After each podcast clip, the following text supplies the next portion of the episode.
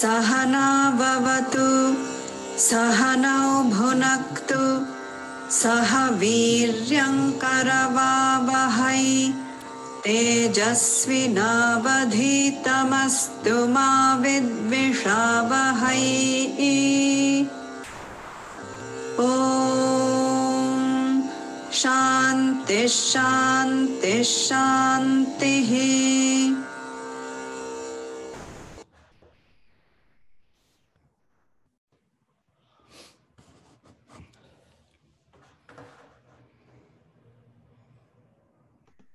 Vítejte na další hodině Bhagavad Gita. A než se odebereme na bojiště, tak uh, dávám slovo Honzovi. Jo. Dáme slovo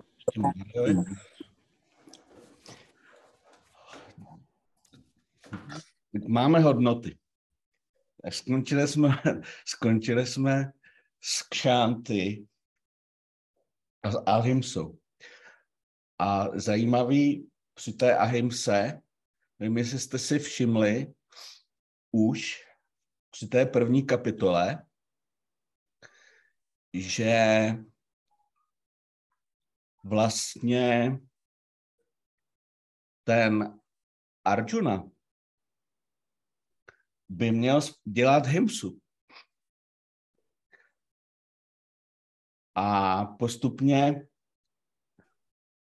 jak budeme probírat a ještě tu kapitolu dál a, a i začátek té druhé kapitoly, tak vlastně zjistíme, že on má trošku popletenou představu o tom, co je správné a co není správné. A s chodou okolností nám to dává ten příklad, že v některých případech ta ahimsa není úplně absolutní hodnotou, ale v případě zejména kšatriů, dneska už ty varny a ašramy nejsou až tak úplně jasné, ale dříve byly, zejména v případě těch kšatriů ta himsa byla skoro vyžadována. Proto himsa neboli násilí, aby ochraňovala tu dharmu. A dharmou se myslí ten univerzální, etický, morální kodex společnosti, neboli taký, také řád. To je jenom taková poznámka ještě na ukončení toho, co jsme probírali předtím, ahimsu. Protože vlastně, jak budeme postupně probírat, respektive Petr bude probírat Bhagavad Gita, tak, tak, tak vlastně ten Krishna bude tomu, toho Arjunu vyzývat, aby se uchýlil k tomu násilí. Protože to je vlastně povinnost k šatriu. Tak to je jenom taková poznámka. No a dneska máme začínat novou hodnotu a ta hodnota se jmenuje v sanskrtu Arjavan a v překladu já už to tady Honzovi čtu spoza ramene, soulad myšlenek, slov a činů. A proč je to důležité? Že už jsme to probírali, tak už vás můžu vyvolávat.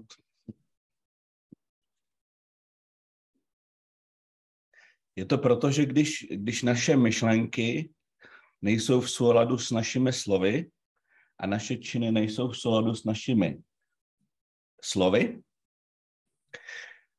tak uh, respektive slova nejsou v souladu s myšlenkami, a no, víte, jak jsem to myslel, tak uh, naše osobnost je rozpolcená a tudíž naše mysl není tam, kde ji potřebujeme mít. Naše mysl není satvická dostatečně, není dostatečně klidná, není dostatečně stabilní. A proto potřebujeme usilovat o soulad myšlenek, slov a činů. A dneska to teda nebudeme probírat až tak úplně do hloubky, protože na to máme ještě skoro celý měsíc, ale říkali jsme si, že jsou tři kroky, jak trénovat soulad myšlenek, slov a činů Arjavam. Pamatuje si někdo?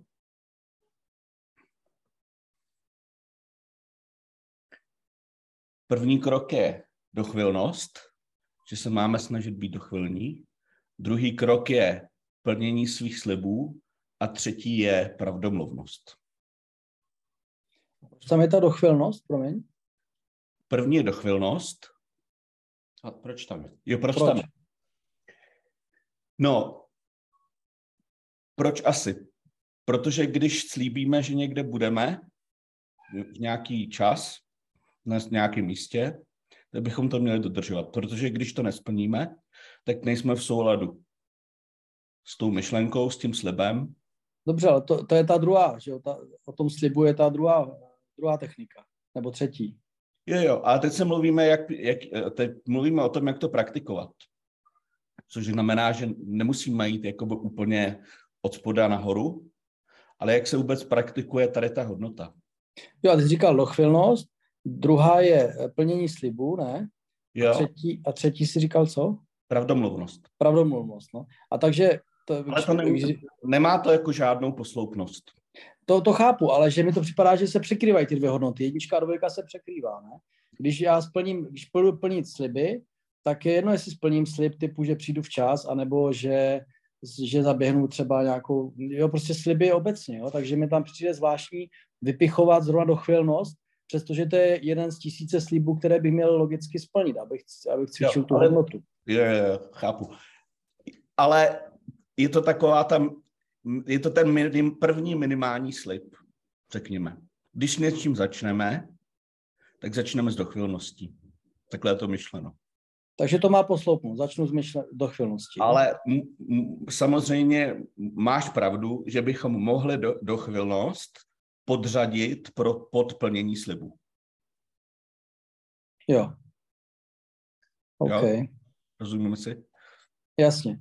A ještě, promiň, ještě říkal spravdomluvnost, ale v případě ty uh, ahimsy si jednou trefně, myslím, že velmi dobře řekl, že tam je spíš jako nelhat, jo? Že pravdomluvnost je zavádějící, protože nemusíš nutně vždycky říkat pravdu, protože pravdou můžeš zranit a to je zbytečný. Ano. Stačí nelhat, to znamená, když jsi vyz- vyzván, tak máš říkat pravdu, ale pokud nejsi vyzván, tak nemusíš říkat pravdu. Uh, takže to se mi jako líbilo, to si myslím, že je hrozně jako fajn. A teďkom tady se vypichují dvě techniky, která jako, takže to mi jako neladí tyhle věc, nebo ta, ta pravdomluvnost teď, no. No ono to celkem ladí. Uh, pokud se ti nelíbí, takhle. Vedanta má pro, každou, pro každého odpověď a pro každého návod. Jasně, To, proto je dobrá. Takže my můžeme klidně říct nelhat. Ale pokud můžeme a pokud tím nikomu nespůsobíme újmu, tak bychom měli mluvit pravdu. Asi takhle. Ale nemusí. Ale, ale, já vím, kam směřuješ. My tu pravdu nemusíme za každou cenu každému cpát. To znamená, že nebudeme říkat uh, třeba svojí manželce nebo přítelkyně ráno, ty ale dneska strašně vypadáš. I když je to pravda třeba. Tu chvíli. No jasně, to je přesně to, co říkáš No. správně, že to A pravdou můžeš Já už jsem, myslím, jednou říkal, když jsme tu ty hodnoty probírali, že ta ahimsa má nadřa, jakoby je nadřazená. To znamená, když si nevíme rady, jestli v danou chvíli říct tu pravdu, anebo radši mlčet, tak bychom se měli spíše řídit podle té ahimsy. Takže se vlastně ptáš jako docela trefně. Jo, určitě, no, protože soulad myšlenek slov a činů mi přijde jako dost pokročilá věc, no, protože ty No, myšlenky se ti hodí, neustále se ti honí myšlenky úplně někdy absurdní a vlastně nemůžeš ani jako v podstatě souladit některé blbosti, které se člověku vy, vylínou v hlavě se svýma slovama, to by si byl za pitomce, jo? takže to je takový složitý a proto mi tahle ta vždycky jako hodnota přišla jako velice obtížná a možná jedna z nejtěžších, které tam jsou, jo? Ta, ten soulad, protože to, to, to opravdu je pro pokročilého jako jogína, aby, aby opravdu zesouladil myšlenky, slovy a činy. A zvlášť, když se to učí třema technikama, kterými přišli, že vlastně jsou takový jako banální, dochvilnost je podle mě jako banální v kontextu těch hodnot, které jsou vznešený. A pak mi přišla jako ta třetí, teda mi přijde ještě jako to, takže proto se na to ptám, jak se omlouvám. No. Jo, no, no to ne, to se ptáš správně, ale uh, tobě třeba dochvilnost přijde banální, ale jsou lidi, kterým uh, dochvilnost taky třeba přijde banální. Nicméně nejsou schopni se jako jí úplně dodržovat. To je jasný, no. Jo. A ono, všechny ty hodnoty, teď teďka nikoho nenarážím, teď ty hodnoty se tak různě, se tak různě prolínají, protože my máme hodnoty, teďka se bavíme o 13. kapitole Bhagavad Gita, ale pak, jestli si pamatuješ, tak jsme jednou mluvili, a to je to, říkáme tomu 20. A taky jsme mluvili o desateru, a to jsou takové ty nejvíc univerzální hodnoty, které by měly dodržovat úplně všichni, aby ta společnost jakoby harmonicky fungovala, bez ohledu na to, jestli má nějaký spirituální cíle nebo nemá. A tam je vyloženě hodnota jako satyam, což je prav, pravdomluvnost. Jo. Ale ty správně říkáš, protože my už jsme v té kapitole 13, tam jsme trošku pokročilejší, tak můžeme si říct, že ta, pravdy, ta pravdomluvnost není jako by za každou cenu. Pravdomluvnost tak, aby jsme tomu druhému zase neublížili. Takže klidně si tam uh, místo pravdomluvnosti dej nel, nelhat. Jasně, no. no. Možná je to lepší. Mně to přijde jako lepší, no. Neříkat lež. No. Můžu, můžu ještě jenom uh, k tomu jenom detail. Já si pamatuju, když jsme si říkali ty hodnoty uh, poprvé u toho Arjava, tak jsem to pochopila tak, že je to vlastně myšlenka, která uh, je již promyšlená, precizní myšlenka, je to vlastně naše odhodlání něco dělat nebo k něčemu nějak přistupovat a zároveň tak i jednat. Říkat a jednat tak, jak já se um, vědomně rozhodnu. Ale uh, asi nebylo myšleno uh, jakoby všechny myšlenky, které nám přijdou jako do hlavy a, a, a my, jo, prostě proceděná myšlenka, za kterou si stojíme. Takhle, takhle jsem to pochopila původně. No samozřejmě, že, že ta mysl generuje různé myšlenky a ne všechny myšlenky musíme dávat do souladu se svými slovy a činy. To, tak to není myšleno samozřejmě. No. A tady ta tady je jakoby, kdy, takový jakoby minimální, jako minimální příklad toho, jak tu hodnotu praktikovat, protože když se někdo řekna, zeptá, no to je sice teoreticky hezký, jako mít soulad myšlenek, slov a činů, ale jak to mám dělat v praxi, tak tady tak máme takový jako jednoduchý návod, tak aspoň buďte dochvilní, plňte své sliby a nelžete. To je takový ten první, řekněme, impuls. No. Tak jo, díky. tak asi stačí, protože zase čtvrt hodinka pryč a Petr má určitě nám co říci taky. Jestli ještě můžu jenom pár slov k Arjavám. Ano. Štěpáne, ta první věc, na kterou bychom si měli dát pozor, ta do, zmíněná dochvilnost, je zmiňována těmi učiteli často proto, že v Indii je to mnohem větší problém než v naší kultuře. Obrovský. Tam je dost možný, že v některých komunitách jako dochylnost vůbec neexistuje. Takže proto je asi zmiňována. A, a opravdu se na Arjava může mimo jiné také podívat jako na integritu, myslím tak, jak to popsala Daniela, že eh, pokud se pro něco rozhodnu, tak v souladu s tím hovořím, pokud na to přijde, a v souladu s tím i jednám. A, a to plnění slibů, on za to určitě tak myslel, není jenom v kontextu toho, že si navzájem něco slíbíme, slíbíme třeba kdo uvaří večeři, nebo že se zítra někde setkáme, ale mimo jiné se tím právě myslí i sliby, respektive rozhodnutí nebo odhodlání, který učiníme sami se sebou. A to je, to je ta integrita. A, a pokud ji máme, respektive do té míry, do které ji máme, tak do té míry ty naše jednotlivé složky osobnosti táhnou za jeden pro vás. Uh, a cokoliv děláme, tak uh, nabývá na síle, protože tam je ten vnitřní soulad. Jo. Tak ještě malou poznámku už k Bhagavad Gita. Dostali jste text češtině. Já bych jenom protože vím, že mě to samotnému na začátku dělalo problémy, ale pak si člověk jednoduše zvykne na ten přepis slov ze sanskrtu do češtiny nebo vůbec, jak se, to, jak se ty věci vyslovují. Tak já jsem vám tam dal takovou možná na první pohled složitou tabulku, ale ona je v podstatě jednoduchá. Stačí si pamatovat, že sanskrt má samohlásky, taky jako my máme samohlásky. A má jak krátké, tak dlouhé. A ty dlouhé se právě píšou tak, že se píše ta ležatá čárka nad tím písmenkem. Takže tady vidím hned v prvním verši nemitány třeba. Ány. A, ale, E a O jsou, jsou vždycky jenom dlouhý.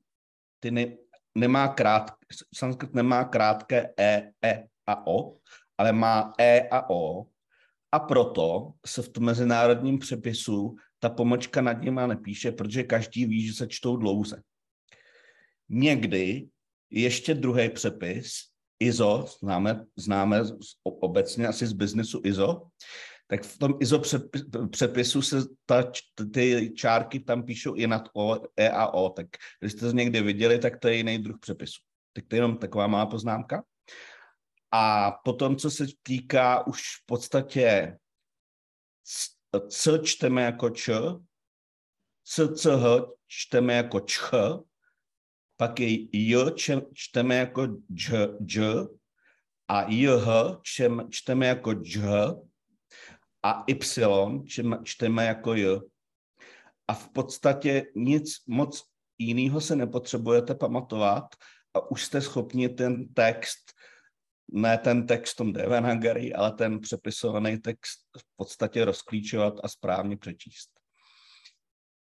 Ještě se někdy píše pom, tečka pod m, ale to nic neznamená, ta se píše jenom, když je m uprostřed věty. A pak je ještě n, a n je buď s tečkou nahoře, a to je nosový n, to je jakoby ve slově banka, my bychom tam napsali normální n, ale oni tam ještě píšou tečku, aby zdůraznili, že to je nosovka a to se píše nad n. A pak je vlnovka nad n a to je jako ň u nás. A to je v podstatě všechno. A jinak ten sanskrt pro nás se dá takhle krásně rozklíčovat. Tak to jenom jsem chtěl říct na úvod, a protože ta tabulka by vás mohla třeba zmást, nebo jste, byste ji nechtěli studovat a pak zbytečně by vám některé ty slova utekly, což je škoda, protože některé jsou jakoby uh, důležitý pro tu terminologii. Uh-huh. To jsem jenom chtěl ještě k tomu textu. Dobře. Tak uh, máš ne, nejenom povolení, ale i pokyn nás dle potřeby opravovat ve výslovnosti, protože to určitě znáš nejlíp. Děkujem, děkujem. Tak zpět uh, k Arjunovi a ke Kršnovi a, a případně k padouchům uh, na druhé straně, ke kterým se za chvilku dostaneme. Uh, jestli si vzpomenete, tak jsme minule skončili tím, že Arjuna, náš hlavní hrdina, trpěl připoutaností, respektive lpěním po velmi dlouhou dobu, aniž by o tom věděl. A teprve, když spatřil na bojišti, po té, co tam Kršna trošku raráškovsky ho zavezl v jeho kočáře, po té, co spatřil na druhé straně e, lidi právě, ke kterým byl připoután, tak se naplno ta jeho připoutanost projevila. A je tady ukázáno, že eh, lpění vede nejenom ke smutku, eh, což jsme viděli a ještě uvidíme, ale následně vede i k milným závěrům. Uh, jenom připomínám pro nás všechny, že ty tři uh, uh, projevy samsáry jsme nazývali sanskrtem rága, šoka a moha. A v případě Arjuny skutečně ta intenzita smutku byla tak veliká, že se projevila i na fyzické úrovni. Možná si vzpomenete, jak říkal Kršno, třepou se mi nebo klepou se mi kolena, mám vyschlo v ústech a, a, a sednul si a odložil, odložil ten svůj slavný luk. A, také, a, kdybychom si podívali zpátky na ty verše, které jsme viděli, tak Arjuna opakovaně používá slovo svadžanam, neboli moji, moji lidé. A právě v momentě, kdy to slovo začne používat, tak je z toho patrný, že v tu chvíli zapomněl na spousty zla, neboli taky adarmy, bychom mohli říci, kteří ti lidé na druhé straně způsobili.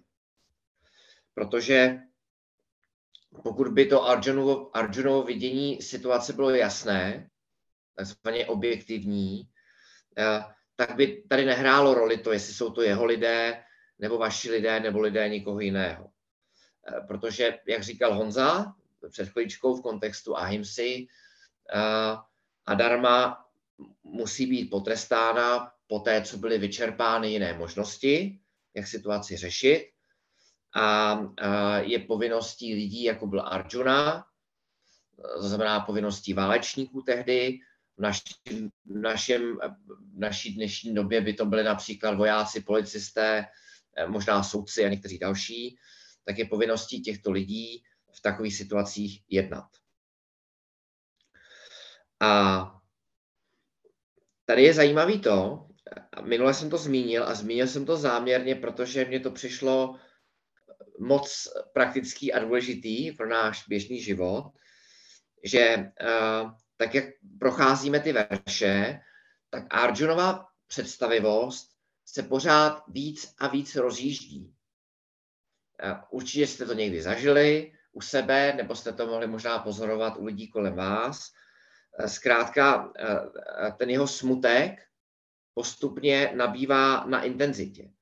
A já jsem minule zmínil, Eh, důležitou věc, důležitý fakt, že žádný emocionální problém nevznikne při jedné myšlence. Je to vždycky kumulace myšlenek a platí to o hněvu, depresi, žárlivosti. Je to, je to zkrátka jako když běží vlnka po hladině, spojí se s druhou, třetí, 20. a najednou je z toho vlna a najednou je z toho tak velká vlna, že, že eh, překotí loďku, respektive překotí eh, naší osobnost. To znamená, jakýkoliv emocionální problém jsou, jsou ve skutečnosti nakupené myšlenky. To znamená, že, a je dobrý mimochodem i pro nás jako pro studenty Vedanty si tohleto říct, že jedna myšlenka ještě není hněv jedna myšlenka není skutečně závist. Jedna myšlenka není žárlivost. A to proto, vy si, vy si vzpomenete někteří na Swamijiho, kteří, eh, který říkal tu sekvenci Vasana, Thought, Desire, Action, neboli Vasana, myšlenka, touha, čin to je sekvence. A my víme, uh, respektive někteří z nás vědí, a někteří z nás si to připomínáme, že v naší mysli se v zásadě může vynořit lecos. Eh, může se tam vynořit něco vznešeného a krásného, jenom, eh, jenom aby se tam o pár chvilek později vynořilo něco opravdu nepěkného nebo hloupého jak to říká Štěpán, když jsme mluvili o Arjavam, je tak klíčová věc, jak naložíme, eh, nebo jak, máme k dispozici druhou, třetí, čtvrtou myšlenku a další myšlenku. To znamená, že první myšlenka není v našich rukou, ale, ale druhá, třetí, čtvrtá a ty následné už ano. To znamená, první myšlenka se vynoří a je to prožitek. A i, i z pohledu uh, skutečnosti, my víme, teď trošku předbíhám, že nejsem, nejsem má mysl, mimo jiné proto, že jsem schopen pozorovat své myšlenky. A myšlenky jsou objekty, které se v mysli vynořují to znamená, nejsem, nejsem, nejsem mysl a v mysli se může vynořit jaká myšlenka, ale už je na mě, jak s tou myšlenkou naložím. Uh, takže, takže to jenom k Arjunovi, tam, kde jsme skončili. A, a pokud Radek je připravený, tak se můžeme podívat na další verš, dva verše. jednou.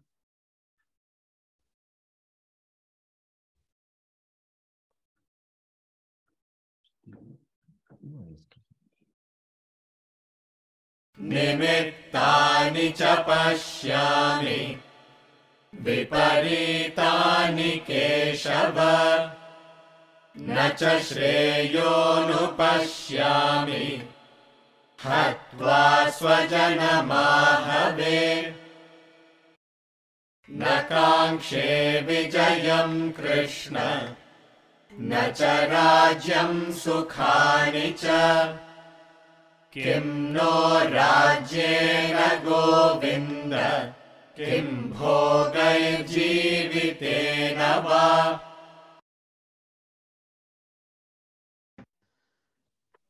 O Kršno, vidím také nepříznivá znamení.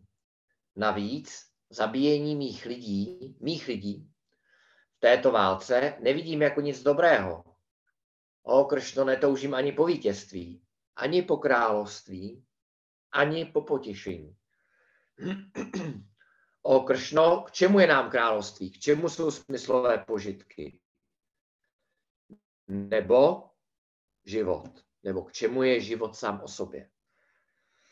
Tak tady je vidět, že Arjuna pomalu ze smutku klesá, sklouzává dále, v zásadě do hluboké deprese, protože ve, ve svém důsledku silný, dlouhodobý, intenzivní smutek vede k depresi. A je vidět, eh, že, že eh, to, co projektuje zlá znamení, anglicky myslím, že ten překlad vždycky byl bad omens, když jsme ten verš studovali. To, co projektuje z vás znamení, je naše mysl. Podobně jako naše mysl projektuje i znamení dobrá. Vys Honzovo, pěkné tričko, kde máme napsáno dělejme to dneska lépe. a, jedním z příznaků deprese je to, že takový člověk nevidí ve svém životě další smysl. Proč by měl žít, proč by měl jíst, proč nosit šperky? A v, případě Arjuny, proč si užívat království, k čemu bude dobré, čemu, bude dobrá, k čemu budou dobrá všechna ta potěšení. To znamená, že celý život, a to je znak deprese, se jeví uh, jako prázdný nebo jako život, který nemá žádný význam. A to je uh, bizarní, protože Vedanta uh, říká, že ta skutečně smysluplná věc celém stvoření uh, jsme my sami. To je to naše bytí, vědomí, které nezávisí na pravé já, chcete-li, které nezávisí na ničem venku. No ale protože my to nevíme, nebo obvykle to nevíme, a nebo když to víme, tak to víme intelektuálně, a v běžném životě na to zapomeneme, tak hledáme smysl ve spojení s lidmi, projekty, světem. A, a tak, jak procházíme životem, tak postupně máme pocit, že eh, nacházíme cosi, co našemu životu dává smysl. Ale ono je to ve skutečnosti obráceně. Protože ve skutečnosti, teď jdu trošku hlouběji, jsem to já, teď bych mohl říct z pohledu sad, to, to bytí, které dává smysl všemu ostatnímu. Protože všechno, co jsem schopen vnímat, co jsem schopne, schopen prožívat, je pouze, a vy znáte to spojení, námarupa, neboli a, název a forma. A ve skutečnosti je to pouze myťa, co bychom mohli velmi volně říci, jako, co si jako zdání, nebo také empirická existence, empirická v tom smyslu, že jsou to objekty, jednoduše řečeno věci, případně lidé, které jsme schopni vnímat našimi smysly. A tak se stává, že, že sportovec si myslí, když se třeba zraní, že bez sportu že jeho život nemá smysl. Nebo uh, uh, hudebník si myslí, že bez hudby jeho uh, život nemá smysl. A možná si vzpomenete uh, na sonet, který jsme studovali, On His Blindness uh, od Johna Miltona, kde, kde si stěžoval Bohu nebo prozřetelnosti na to, že uh, ho, mu dala dar psát a komponovat a zároveň mu Bůh sebral zrak a on se jakoby zlobí, na oko se zlobí a říká, bože, ty jsi mi dal tenhle dár, teď jsi mi zase vzal, jak, jak to mám přistoupit. A končí tou slavnou větou, kterou si možná trošku budete pamatovat, they also serve who only stand and wait. Takže uh, pro nás, tady v případě Arjuny, vidíme, jak, jak sklouzává uh, do, ze smutku do deprese a, a pro nás je to příležitost si připomenout, že uh, život, bytí, bytí má, má smysl samo o sobě.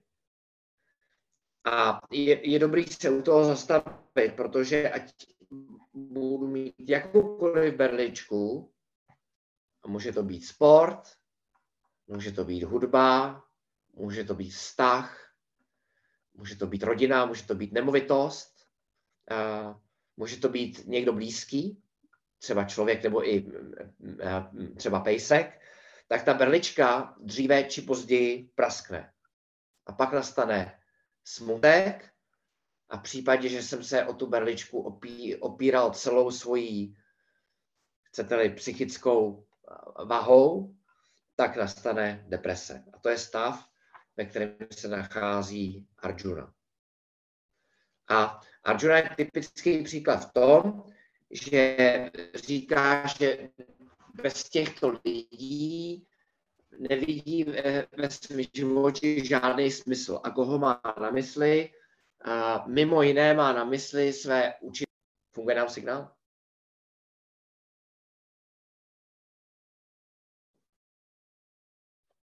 Občas nám vypadáváš, Petře. Mhm, dobře. Tak snad, snad to půjde. Uh, a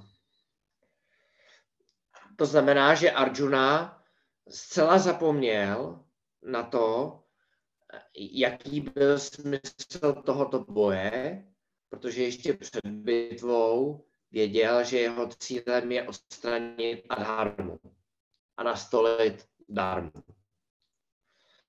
A místo toho má jenom krátkozraký pohled na, na to, eh, na lidi, jak přicházejí, případně odcházejí ve smyslu, že předpokládá, že uh, řada lidí přijde o život. Se slyšíme. Slyším, ano, občas mluvíš, jako když nemluvíš. Mhm. Dobře.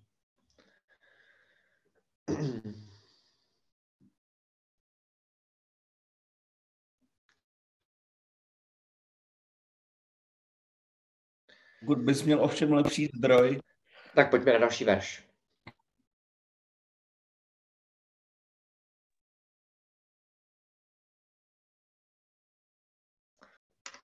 येषामर्थे काङ्क्षितं नः। राज्यं भोगात् सुखानि च। इमेव स्थिता युद्धे। प्राणां त्यक्त्वा धनानि च।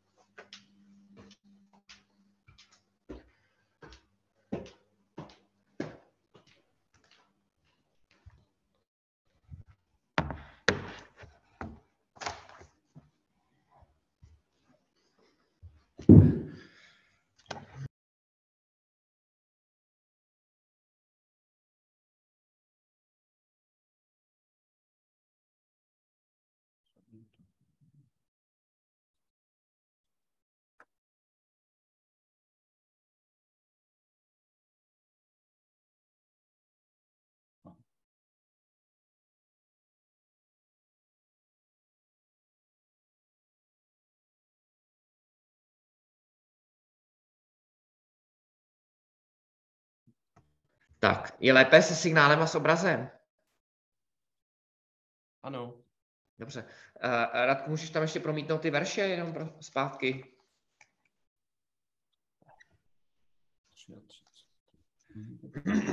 Respektive asi verš. Tak. Vidíte všichni verše? Verš 33? Já, já ho nevidím. Taky ne.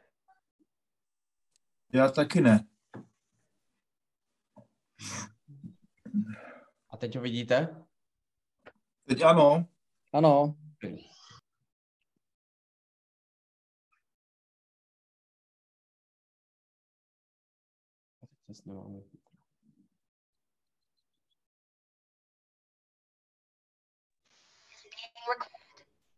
Mhm. Tak jo, už ho vidíme. Děkujeme, Radku. Mhm. Takže verš 33. Čeština, zajímavá. Řeknu vše se svých životů a bohatství, schromáždili se v této válce, takoví lidé, kvůli nimž jedině toužíme po království, smyslových objektech a potěšení. Zajímavý český překlad, eh, ale v zásadě se z něho vyplývá, že i v tomhle verši Arjuna jinými slovy ukazuje, že naprosto zapomněl na původní důvod, proč na tom bojišti je. A blafuje a de facto říká, hele, my tady chceme získat království pro moje kamarády s nadsázkou Bishmu a Dronu. A přitom jdeme zničit a, a, a donedávnou bylo jasný, že jde bojovat proti takzvané adharmě.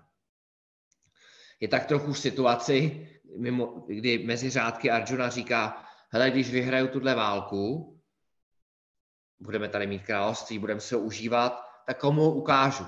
Je to jako příklad toho člověka, který měl trochu peněz, neměl je kam dát, tak si koupil peněženku a když si tu peněženku koupil, tak zjistil, že už nemá ty peníze, který by si do ní strčil. Tak takový situace je Arjuna a tak tady nař- naříká. A bude v tom pokračovat, jak uvidíme v dalších dvou verších a uslyšíme.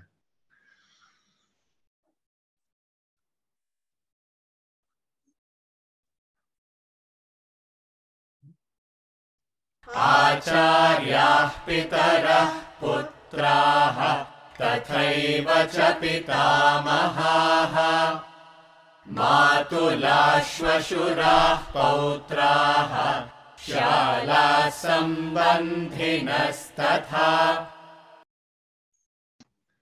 Sešli se zde učitelé, otcové, synové, ale i dědečkové, strýcové z mačny strany, tchánové, vnuci, švagři a další příbuzní. Pojďme ještě jeden verš. एतान्नहन्तुमिच्छामि घ्नतोऽपि मधुसूदन अपि त्रैलोक्यराज्यस्य हेतोः किं नु मही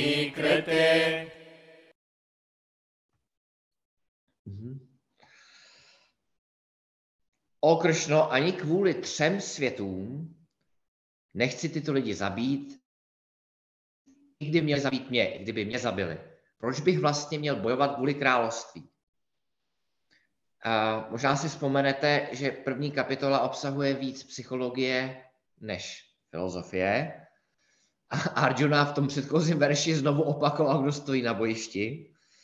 A to, že takhle blekotá, mluví páté přes deváté, tak naznačuje, že je ve stavu psychického emocionálního zhroucení. A tak, takový lidé, kteří jsou velmi smutní,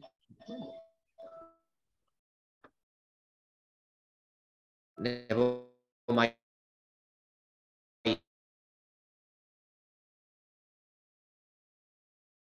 depresi, tak teď už to úplně neznáme, jak se stává, nebo si YouTube jako rozbitá gramofonová deska. To znamená, říkají, je čas, v sanskrtu mu říkáme, Honzo, opravně s, dílkou samohláse kála,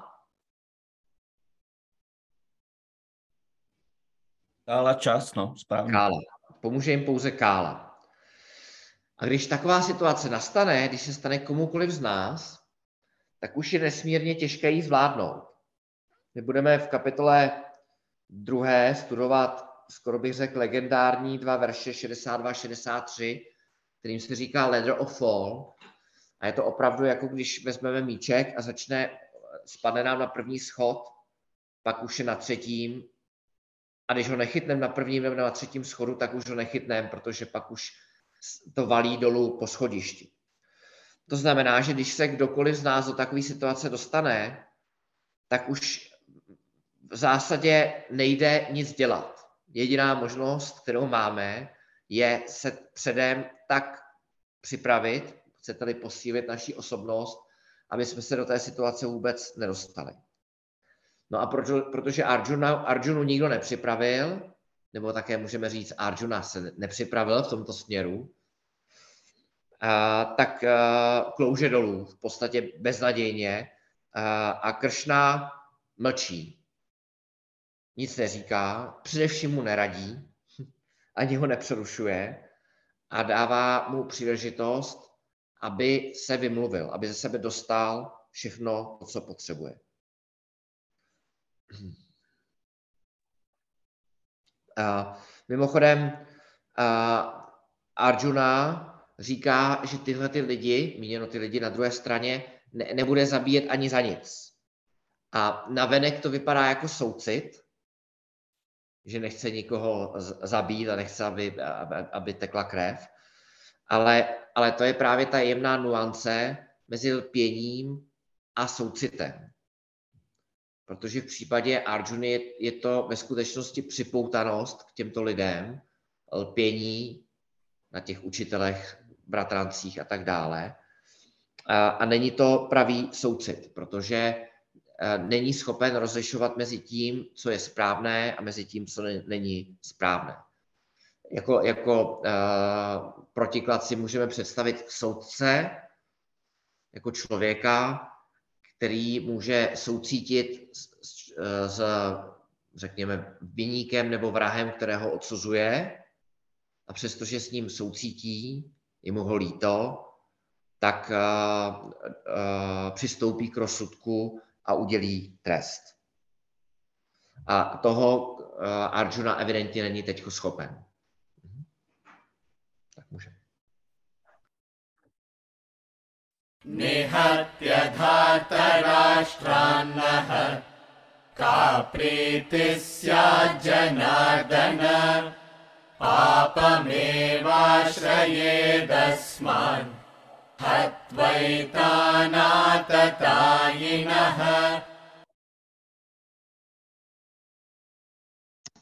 O Kršno, jaké štěstí nám může přinést zabití těchto kaurávů? Zabitím těchto zločinců nám připadne pouze hřích. Takže uh, Arjuna dospěl až do třetí úspěšně, spíš neúspěšně do třetí fáze, uh, které, kterou nazýváme moha. Takže máme tu sekvenci rága, šoka, moha. Mohu do angličtiny překládáme jako delusion. Uh, česky bychom mohli říct chybný úsudek. Zkrátka je celý popletený a, a myslí si, že když bude zabíjet zločince na druhé straně, tak se dopustí hříchu. Ve skutečnosti je to naopak, protože je kšátria, je válečník, má nějaké povinnosti a pokud je nesplní, tak poruší povinnosti, které má. Tady se používá takové slovo, je tam skryté v dlouhém slově, které nám zmizelo z obrazovky, ale to nevadí. Tam je použito slovo atatájí, což je specifický pojem, je to tam tuším na, na konci, skoro na konci. A písmo, takzvaná Dharma Šástra, přesně definuje, kdo jsou to atatájís. A to jsou lidi, kteří spáchali některý z pěti největších hříchů, který se tenkrát dali spáchat jako spálení domů a unesení manželky a, a vraždy člověka, který není ozbrojený a ty další dva už si ani nepamatuju. A tyhle ty lidi na druhé straně a, a spáchali všech pět z pěti. A přesně řečeno Duryodana se dopustil všech pěti z pěti. Takže to byl, dalo by se říci, ultrapadouch a, a zaslouží jedině a pouze smrt. A Arjuna teď vysvětluje, proč by to neměl udělat. A to je důkaz toho stavu, ve kterém je, který nazýváme moha, neboli totálního zmatení, pomílení, kdy to, co je správné, vidí jako špatné a to, co je špatné, vidí jako správné. तस्मान्नार्हा वयं हन्तुम् धार्तराष्ट्रान् स्वबान्धवान् स्वजनं हि कथं हत्वा सुखिनः स्याम Madhav Proto bychom neměli zabíjet své příbuzné kaurávy, říká Arjuna. Vždyť, jak bychom mohli, o Kršno, být šťastní zabíjením svých lidí. Tady je vidět, eh, že pro Arjunu v tuhle chvíli platí dvojí pravidla. Jedna pro takzvané své lidi, neboli rodinné příslušníky, eh, a, a druhá nebo jiná pravidla platí pro všechny ostatní. A, takže znova říká, tohle jsou mý příbuzní a ve skutečnosti víme, že eh, a i Gita učí a bude učit, že to, co by mělo mít vždycky přednost, hrát první housle, je darma. Mhm.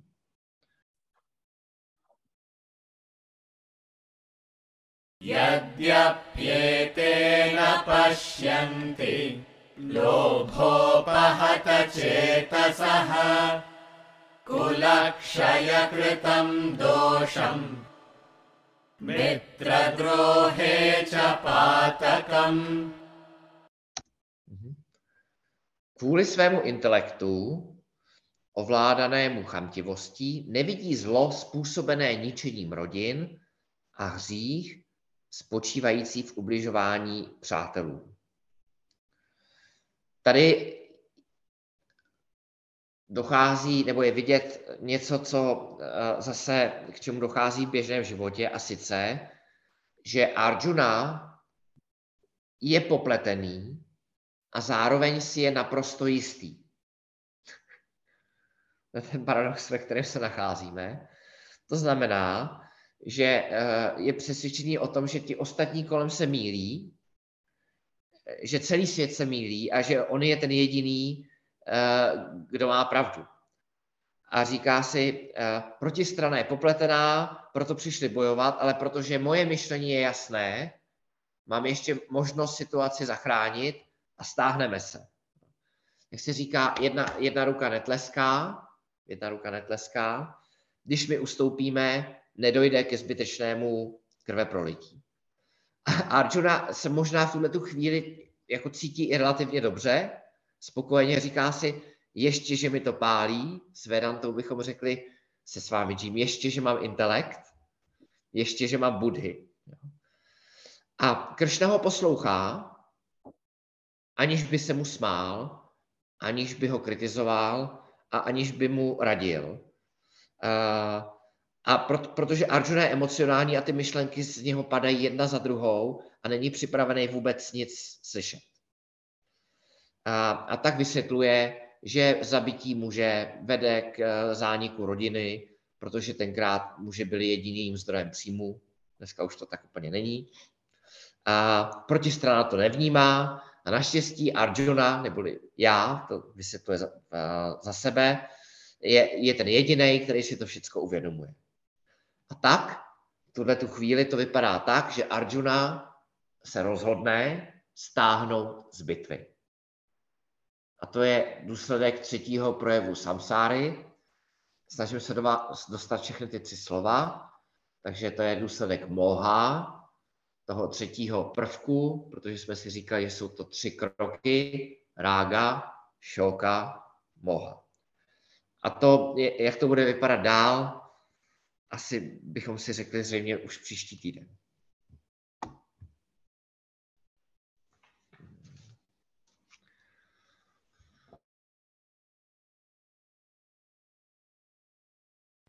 ॐ पूर्णमदः पूर्णमिदं पूर्णात् पूर्णमुदच्यते। पूर्णस्य पूर्णमादाय पूर्णमेवावशिष्यते। ॐ शान्ति शान्ति शान्तिः